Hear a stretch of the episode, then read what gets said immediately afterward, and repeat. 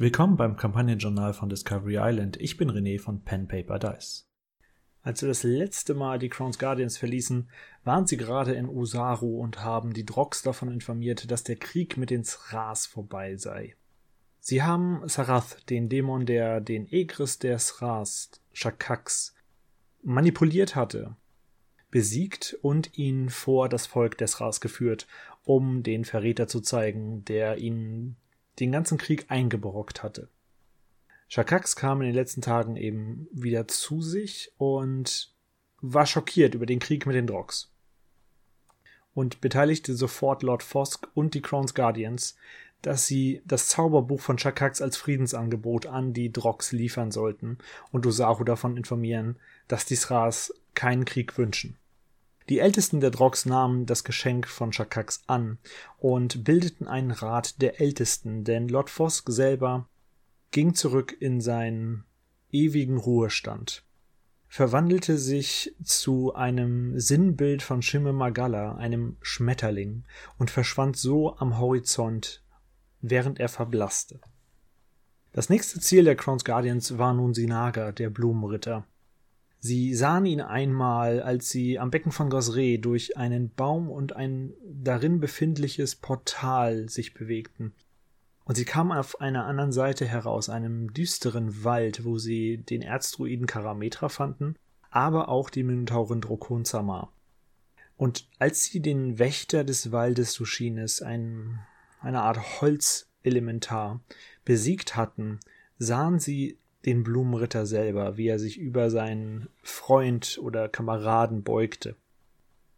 Der Dschungel selber wurde in den letzten Wochen immer düsterer und boshafter.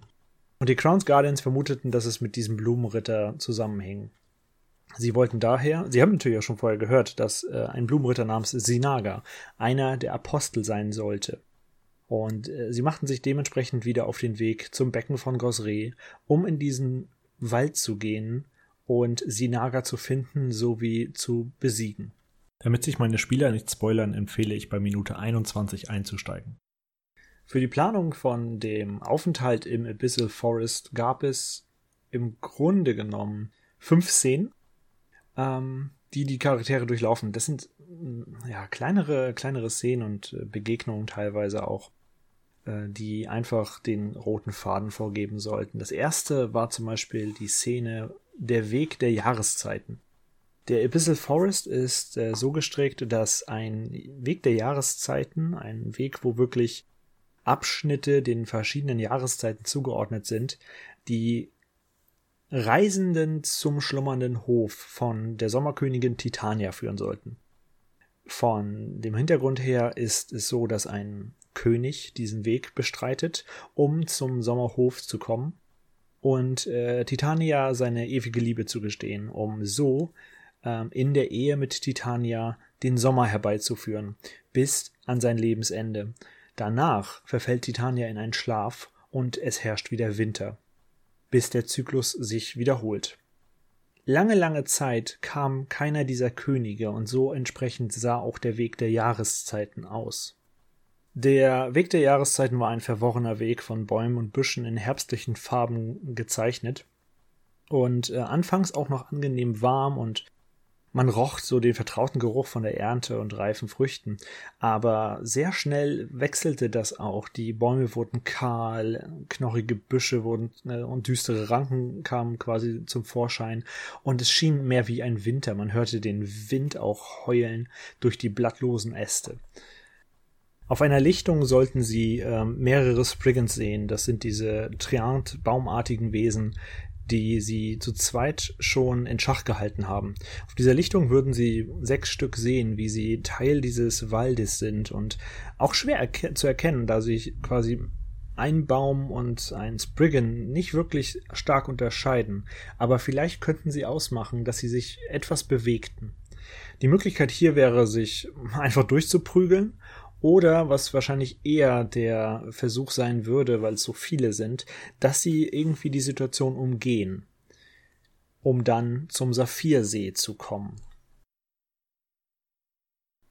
Der Saphirsee wäre auch die zweite Szene, der eingesperrte Drache. Und zwar, der See selber scheint im Mondlicht silbrig und gibt das Gefühl von Glitzern wieder, als wäre ein Edelstein quasi die ganze Oberfläche dieses Sees. Er ist aber eingefroren. Und was sie noch herausfinden würden, ist, äh, drumherum sind Eichen aufgestellt, alle natürlich jetzt gerade kahl, und in der Mitte ist ein Stein, der gute 24 Meter hoch in die Luft ragt. Sie würden auch auf, äh, auf eine Pixie stoßen, die versuchen möchte, sie ins Wasser zu locken. Denn am Rande ist das Wasser noch relativ dicht und dick, aber desto weiter sie reingehen, würden sie Gefahr laufen, einzubrechen und damit ins Wasser zu kommen. Ungewiss für die Spieler, dass unter dem Wasser die Höhle von Gedras ist. Gedras ist der Herr des Saphirsees, ein alter Wasserdrache. Gedras ist aber auch nicht irgendein Drache. Gedras hat versucht, sich gegen die Königin zu stellen, gegen Titania selber. Und so die Herrschaft über den Feenwald an sich zu reißen. Wurde aber besiegt, verlor ein Ohr, äh, nicht Ohr, ein Auge und ähm, erhielt von Titania Runen auf seinen Schuppen. Diese Runen sollten dafür sorgen, dass er kein Wesen unter Titanias Schutz, also dem Volke Titanias selber, den ganzen Feen, etwas äh, antun könnte. Er müsste sie beschützen und bewachen. Gedras ist deswegen nicht gut auf Titania zu sprechen und möchte den Abyssal Forest, wie er jetzt eben heißt, das Feenreich verlassen. Fand aber bislang noch keine Möglichkeit dazu. Er war lange, lange Zeit und viele Monate unterwegs auf der Jagd nach erstens etwas zu, ess, äh, etwas zu essen, aber gleichzeitig auch ähm, um die Teile des Landes zu erforschen und einen Ausweg zu suchen. Die Idee hier ist also, dass entweder durch das Einbrechen sie Gedras erwecken und ähm, die Begegnung mit ihm haben. Ihr würde natürlich sehr schnell darauf anspringen, dass es Fremde in diesem Land sind und sie ausquetschen wollen, wie sie hierher gekommen sind und wie sie den Ort wieder verlassen möchten. Er selber ist jedoch nicht nur mürrisch, sondern auch noch sehr schnell reizbar, was bei einem großen alten Drachen vielleicht nicht unbedingt die beste Kombination ist für ein langatmiges Gespräch oder eine Verhandlung. Sollten die Charaktere aber nicht auf die Pixie ansprechen ähm, oder äh, das Eis einbrechen lassen, würde die Pixie Nira, die eben an dem Saphirsee lebt, die Charaktere, äh, Quatsch, nicht die Charaktere, sondern würde ähm, Gedras informieren über die Fremden. Und Gedras selber würde dann ähm, wenige Zeit später versuchen, die Charaktere aufzusuchen und sie entsprechend freundlichst zu überzeugen, dass sie doch den Weg nach draußen zeigen. An dem Saphirsee würden sie aber auch einen Busch finden, und dieser Busch soll ähm, saphirblaue Beeren an sich tragen. Wir spielen mit ähm, Gritty Rest Regeln aus dem äh, Dungeon Masters Guide nur in kürzerer Fassung. Der Dungeon Master Guide, glaube ich, sagt ungefähr aus, dass es sieben Tage für eine lange Rast gibt. Ähm, wir benutzen quasi drei Tage für eine lange Rast und eine kurze Rast sind acht Stunden. Das bedeutet, diese saphirblauen Beeren hätten den Effekt, wenn man eine isst, dass der Effekt von einer kurzen Rast eintritt. Wenn man aber innerhalb einer Minute drei Stück davon isst, hat man den Effekt einer langen Rast. Das soll im Endeffekt den Charakteren eine Möglichkeit bieten, aufgrund der ich habe aufgeschrieben, 1W8 plus 4 saphirblauen Bären, dass sie eine Ressource haben, die einen sehr, sehr starken Effekt auf sie auswirken kann. Sie könnten theoretisch in einem Kampf eine lange Rast vollführen. Und ähm, den, die Begegnungen, die sie in der Zukunft haben werden, ähm, da kommen wir gleich noch zu, sind nicht ohne. Denn sie hätten theoretisch die Möglichkeit, sich gegen Gedras zu stellen, was wahrscheinlich, Drachen haben immer so einen gewissen Einfluss auf Spieler ähm, der sie auch automatisch so das Fürchten lernt. Aber sie könnten auch auf Titania stoßen und äh, höchstwahrscheinlich die Verpflichtung Titanias nicht einhalten, was sie zornig ähm, oder zornig stimmen würde. Und sie ist gefährlicher als der Apostel selber. Wenn sie sich also direkt nach Sinaga noch gegen Titania stellen, wären diese Bären eine Notwendigkeit, um überhaupt eine Chance zu haben. Während sie dann den Saphirsee verlassen und weiter zum Sommerhof oder besser gesagt jetzt genannten schlummernden Hof reisen, würden sie natürlich auf eine weitere Patrouille, Patrouille von grünen Rittern stoßen. Diese grünen Ritter, die versucht haben, die Drogs äh, zu entführen und ähm, eben in den Abyssal Forest zu verschleppen. Hier auch wieder die Möglichkeit, dass sie sich ähm, dem Kampf stellen oder versuchen, die Patrouille entweder zu umgehen oder an ihr vorbeizuschleichen oder sie passieren zu lassen. Ähm, alles natürlich eher so eine heimliche Aktion, um zu gucken, dass man möglichst ruhig sich verhält und nicht die Aufmerksamkeit auf sich zieht. Der vierte Akt ist ähm, der Kernpunkt von dem ganzen, von der ganzen Session im Endeffekt. Und zwar treffen sie auf ein Tor, das Tor, welches zum schlummernden Hof führt. Und das Tor selber sieht aus mit einer dämonischen Fratze aus Eisen gefertigt und darunter die linke und rechte Hälfte des Torspaltens eine menschliche Figur, die, wie es scheint, durch den Schlitz des Tores aufgespießt scheint. Dieses Tor sollte symbolisieren, dass sie in das Reich von Sinaga eintreten, beziehungsweise Titania und die Verzerrung selber des Waldes während der Abwesenheit von Titania. Dieses Tor sollte auch symbolisieren, dass ab jetzt ähm, mehrere Ereignisse eintreten. Und zwar habe ich im Vorwege einige Ereignisse niedergeschrieben. Eins ist direkt mit dem Tor in Zusammenhang. Und zwar, wenn Sie das Tor öffnen würden, merken Sie, dass es in Resonanz des Metalls ähm, einen Summen ertönt und diese Stille und Dunkelheit durch ein Glühen, was vom Tor ausgeht, durchbrochen wird. Daraufhin würden sie einen W10 würfeln, um ein Ergebnis zu erlangen. Dabei war ein niedriges Ergebnis, eine 1 bis 3, Ranken, die sie angreifen würden.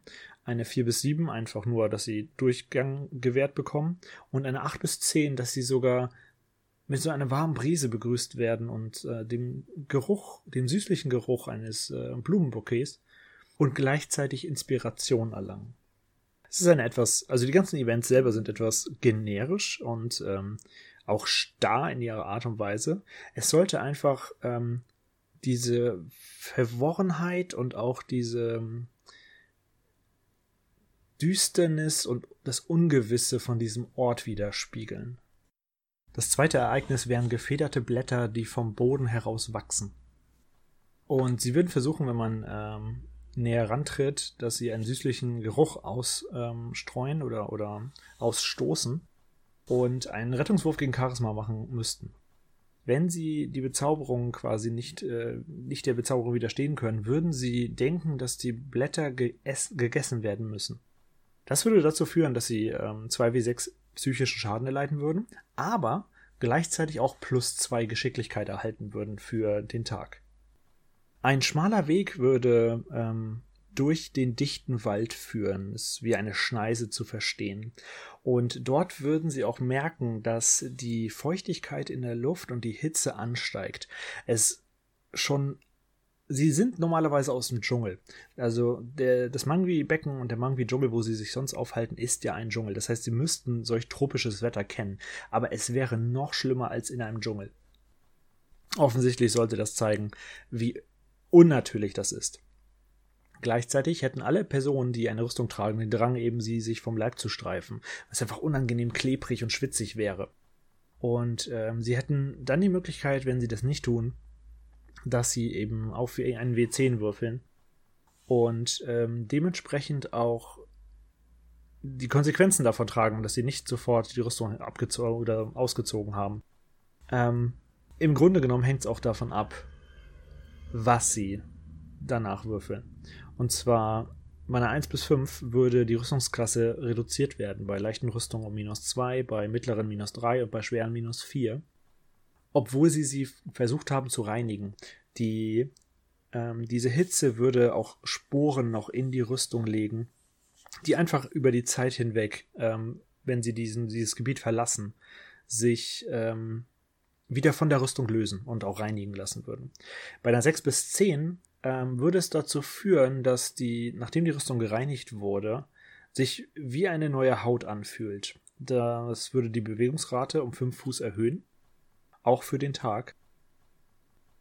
Es ist nicht ganz konsequent, weil die Erklärung quasi ist, dass die Sporen draufbleiben, aber man könnte auch irgendwie vermuten oder argumentieren, dass es verschiedene Arten von Sporen gibt, die sich darauf legen würden. Aber im Endeffekt sollte es entweder einen positiven Effekt oder einen negativen Effekt auf die ähm, Rüstung haben von den Charakteren.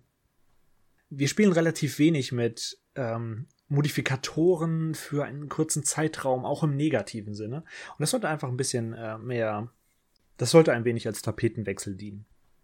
Die vorletzte Aktion, wenn sie durch diese ähm, Schneise im Wald gegangen sind und genau dann rauskommen, wäre, dass es anfängt zu regnen. Sie sehen in der Ferne, ähm, nicht wirklich weit entfernt, aber immer noch, dass sie ein paar Minuten dorthin sich bewegen müssten, eine Ruine, ähm, die auch noch ein ja, intaktes Dach zu scheinen hat.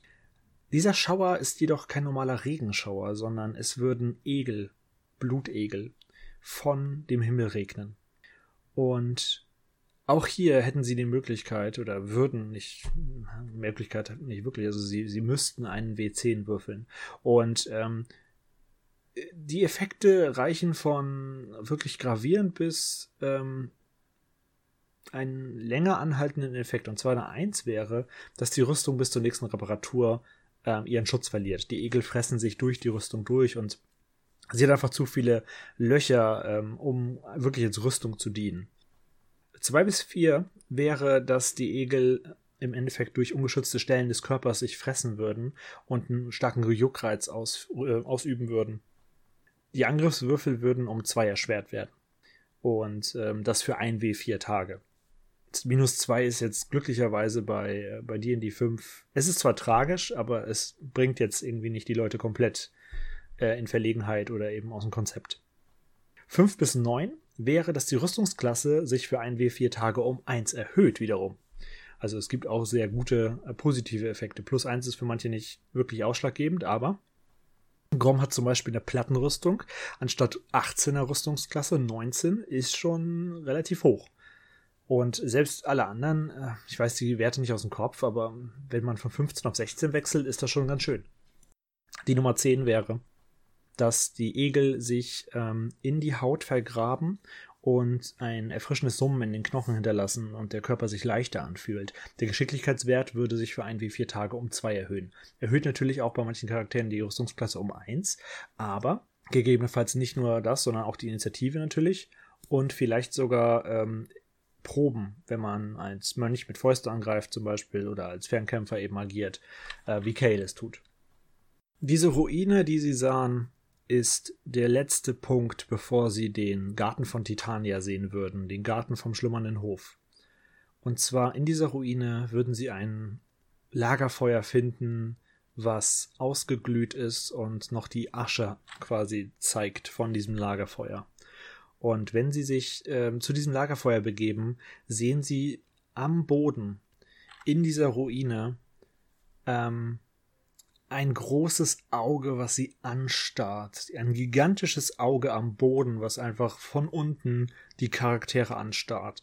Und alle Charaktere würden 2w8 psychischen Schaden erleiden und gegebenenfalls, wenn sie den Rettungswurf auf Weisheit nicht schaffen, versuchen, diesen Ort zu verlassen direkt.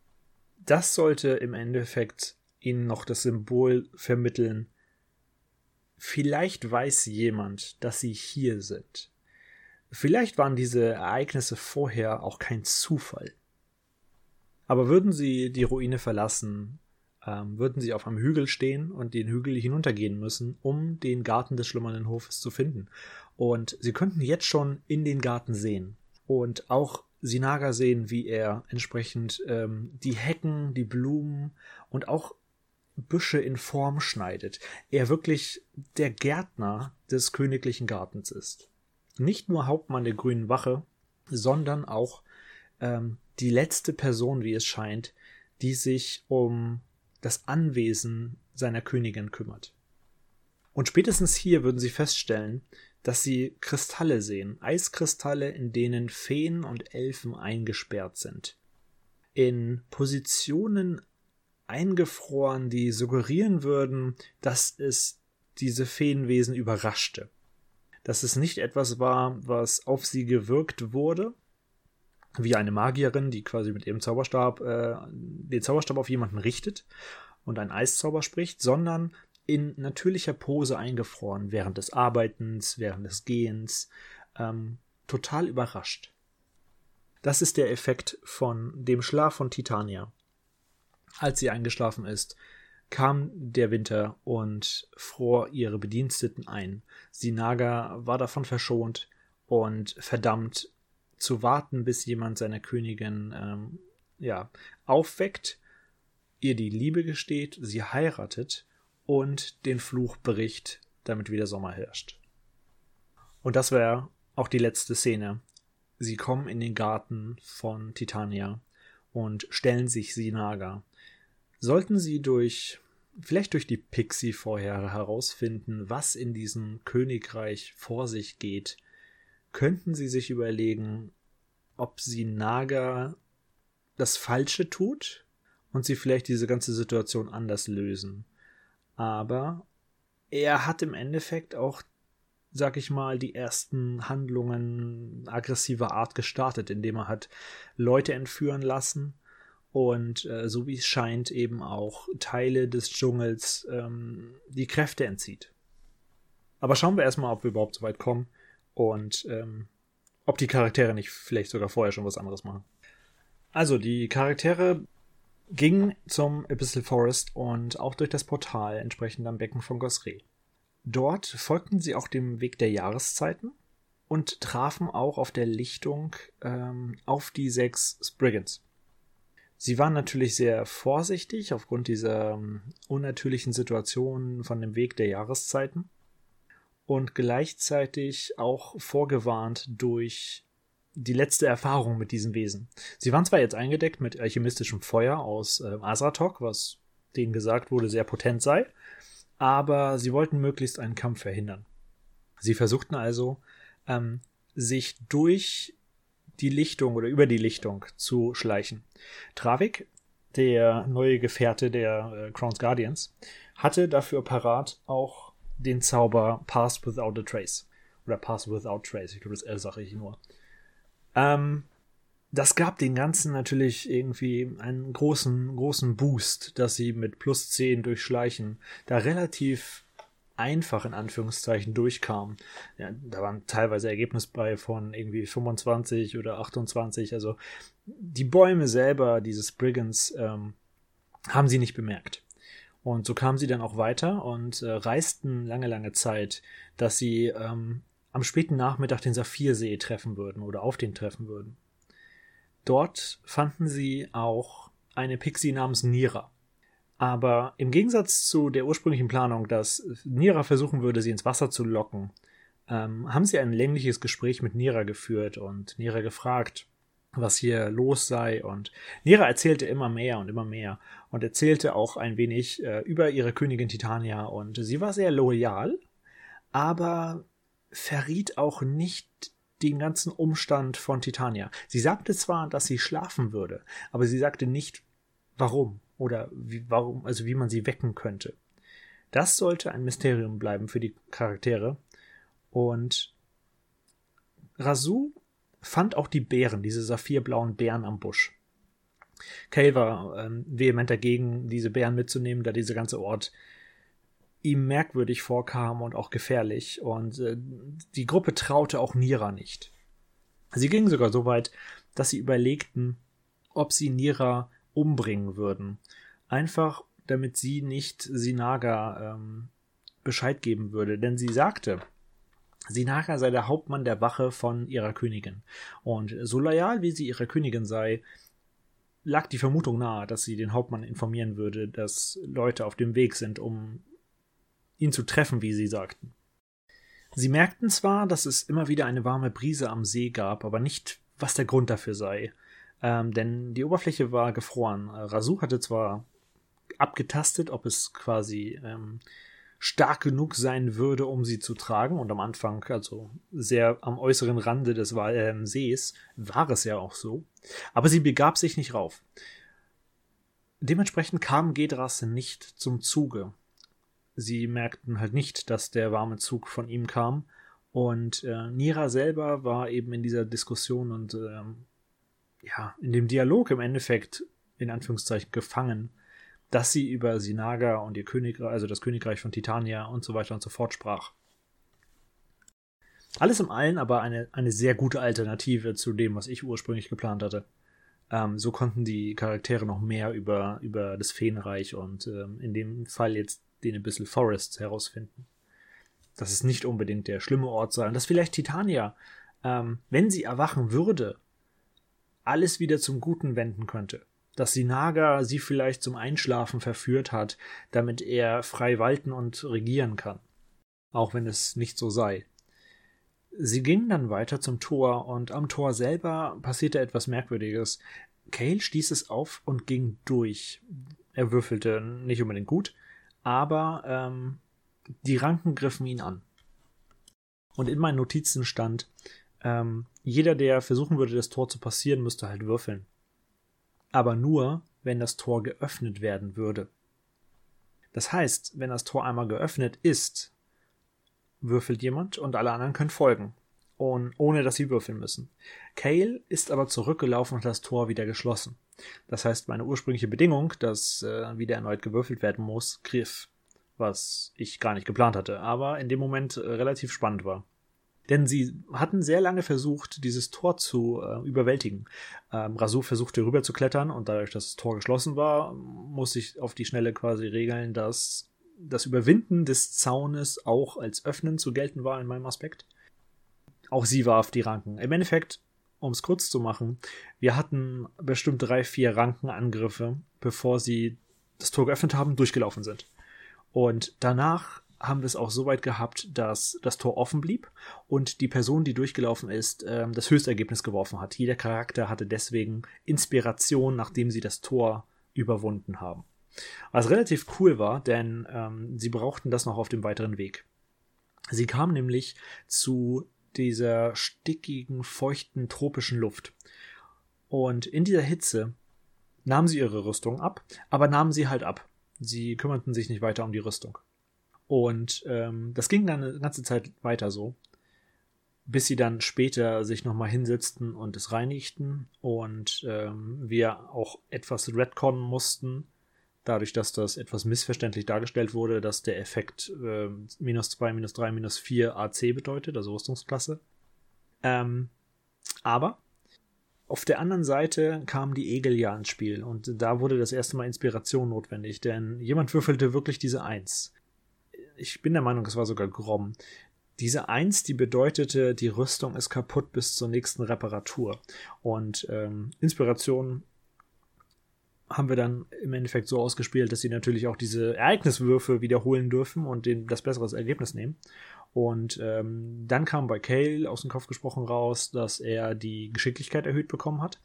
Äh, Travik und Rasu haben plus eine Rüstungsklasse bekommen und ich glaube, bei Krom passierte einfach nichts Schlimmes das Auge in der Ruine hatte sie sehr mitgenommen. Es war ein Schreckmoment, was sehr schön war, weil es am Tisch selten vorkommt.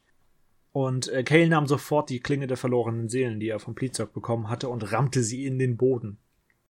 Dadurch, dass sich das Auge schloss, symbolisierte es für ihn, dass das Rammen des Schwertes in den Boden in das Auge gerammt wurde und es so dazu zwang, sich zu schließen und auch zu verschwinden.